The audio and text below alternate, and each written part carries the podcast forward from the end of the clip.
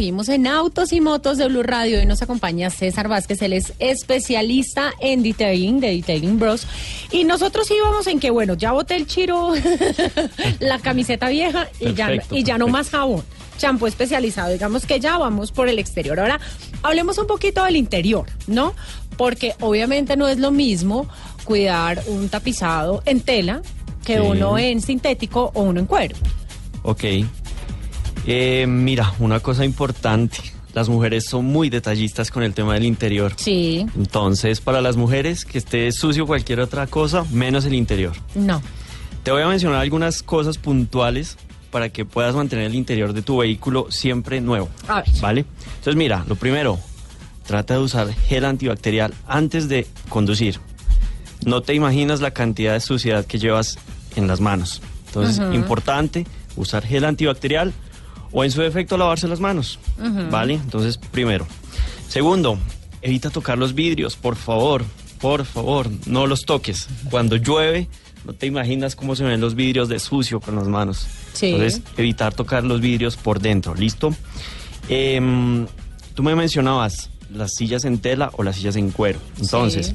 si tienes sillas en tela, por favor, aspirarlas con frecuencia. ¿sí? Claro, que se les pega todo Total, el polvo horrible. y todo el... Entonces, eso con el tiempo hace que se vayan deteriorando. Ajá. Y si tienes sillas en cuero, em, por lo general, hidratarlas. ¿sí? Venden unos productos específicos. Nosotros usamos unos productos para hidratar las sillas. Entonces, como es un material natural, se va encogiendo. Sí. Entonces se cuartea y se vuelve horrible. Entonces, em, hidratarlo con frecuencia. ¿Qué otra cosa te puedo contar?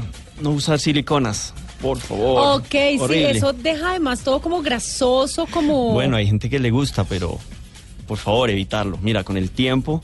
eh, Las que partes se queman, ¿no? Total, Se- lo que hace es cuartear las partes y con el tiempo se van volviendo horribles.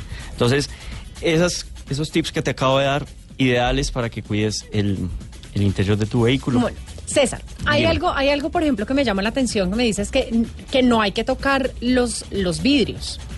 Pero, por ejemplo, eh, las que somos mamás, que llevamos nuestros hijos, eso es imposible que no dejen sus manitas estampadas en los vidrios. ¿Cómo hacemos? Porque, digamos, puede ser que entre lavada y lavada o entre cada vez que yo llevo a mi auto a detailing, pues obviamente lo quiero tener limpio. ¿Cómo hago para que la grasita de las manos pueda salir del vidrio fácil sin necesidad, pues, de, de llevarlo otra vez a que lo laven? Mira, muy sencillo. Puedes tener en tu vehículo un paño específicamente para limpiar los vidrios. Muy sencillo. Como una fibrita de las, Ah, con sí, las que limpio. Una fibrita de las que te mencioné al principio. Específicamente para los vidrios por dentro. ¿Listo? Muy sencillo. Muy sencillo. Y ya, así de esa manera pues evitas que se vaya adhiriendo la grasa a los vidrios. Bueno,